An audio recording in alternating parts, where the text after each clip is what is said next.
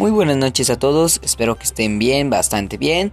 Pues bueno, el día de hoy hablaré sobre los métodos anticonceptivos. Muchos de nosotros hemos oído hablar sobre estos métodos, los cuales nos sirven para una principal razón. No quedar embarazadas en el caso de las mujeres.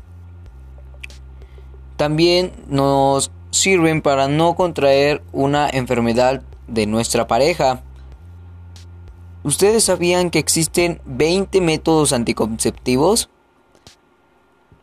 Están las pastillas de progestejano, implantes, anticonceptivos inyectables mensuales, parche anticonceptivo, diapositivo intrauterino, dispositivo intrauterino DIU, condón masculino, condón femenino, esterilización masculina, esterilización femenina, método de la amenorrea, píldoras anticonceptivas de emergencia, método de días fijos, entre muchas, muchas cosas más. Pero las principales que todos conocemos es el DIU y los condones, ya sea femenino y masculino. Bien, ¿Qué son los métodos anticonceptivos? Los métodos anticonceptivos, como bien ya lo dije al principio, se utilizan para evitar un embarazo como consecuencia de mantener relaciones sexuales. Los métodos llamados de barrera, como el preservativo masculino, el condón obviamente, y el femenino, previenen el embarazo y protegen de contraer el SIDA, además de otras infecciones de transmisión sexual, como la sífilis y la gonorrea. Los métodos en los que se utilizan hormonas evitan la ovulación para que, al tener una relación sexual, no se produzca un embarazo. Los jóvenes con frecuencia comienzan a utilizar un método anticonceptivo meses después de iniciar las relaciones sexuales. Para evitar riesgos es importante que conozcan qué métodos existen y cómo utilizarlos. ¿Ok?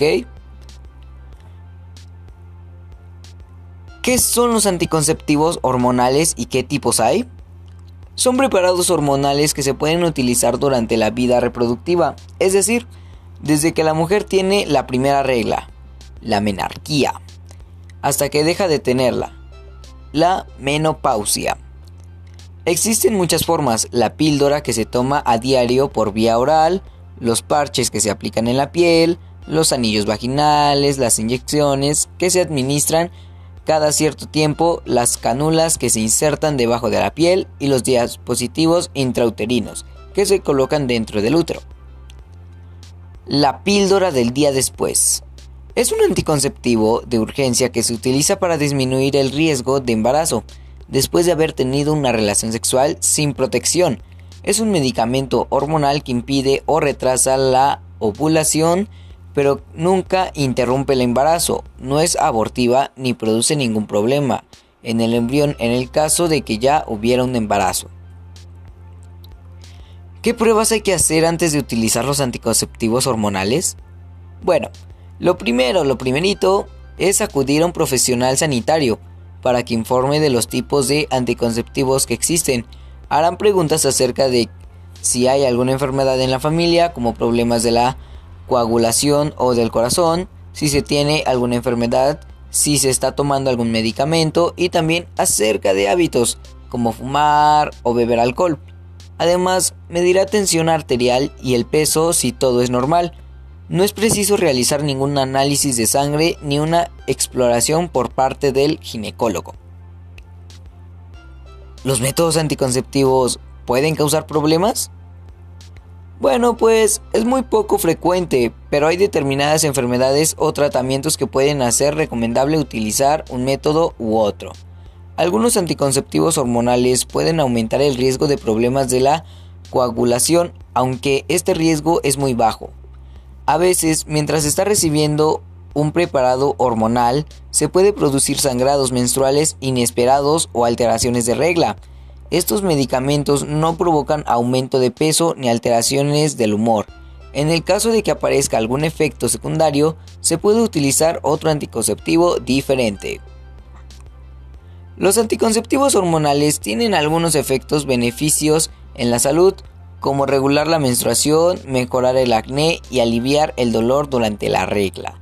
también reducen el riesgo de algunos cánceres como en el útero y en el ovario. Bueno, cabe destacar que los métodos anticonceptivos solamente en algunos casos llegan a ser 85% efectivos, ¿de acuerdo? Vaya, ni siquiera el 99 ni 90, el cual se nos ha venido enseñando, en realidad es el 85%, el cual previene el embarazo, solamente el 85%. Bueno, como les decía, hay varios métodos métodos anticonceptivos, ¿ok? Son 20 en total y a continuación les presentaré algunos de ellos y para qué sirven. Número 1. Pastillas de prostejano o mini pastilla o mini píldora. Contiene únicamente progesterona sin estrógeno. Su función es hacer más espeso la mucosa del conducto del cuello uterino la que impide el encuentro de los espermatozoides con el óvulo. Es eficaz en un 99% si se usa correctamente. Debe tomarse todos los días a la misma hora. Número 2. Implantes. Cilindros o cápsulas pequeños y flexibles que se colocan debajo de la piel del brazo contienen únicamente progestejano, también hace más espeso el moco del conducto del cuello uterino lo que impide el encuentro de los espermatozoides con el óvulo y evita la ovulación. Tiene una eficiencia mayor al 80% y debe ser insertado y extraído por el personal sanitario. Se puede usar durante 3 a 5 años según el tipo. Número 3. Parche anticonceptivo combinado y anillo vaginal anticonceptivo combinado. Libera dos hormonas de forma continua una progestina y un estrógeno directamente a través de la piel, parche, o mediante el anillo y su función es impedir la ovulación. Número 4 y el más conocido, condón masculino. La cubierta que envuelve el pene erecto forma una barrera que se supone una barrera para los espermatozoides tiene un 80% de eficacia si se usa de manera correcta y sostenida también protege de las infecciones de transmisión sexual, en particular la causada por el VIH. Condón femenino. Se trata de un forro que se adapta holgadamente a la vagina que está hecho de un material plástico transparente, fino y suave, como forma de barrera que impide que los espermatozoides y el óvulo se junten. Y por último, método de los dos días. Este método consiste en determinar los periodos fértiles, prestando atención a la presencia de moco cervical, si hay secreciones tipo color y consistencia. Esto impide el embarazo si se evita el coito sin protección durante los días fértiles. Tienen un 95% de eficacia si se aplica correctamente. Es difícil de aplicar si hay infección vaginal u otra afección que altere el moco cervical. El coito sin protección puede reanudarse después de dos días consecutivos sin secreciones. Pues bueno compañeros, este fue la exposición del día de hoy sobre los métodos anticonceptivos. Como verán, tal vez me equivoqué en que solamente son 85%, pero ninguno llegó a ser 99% efectivos. Así que recomendación,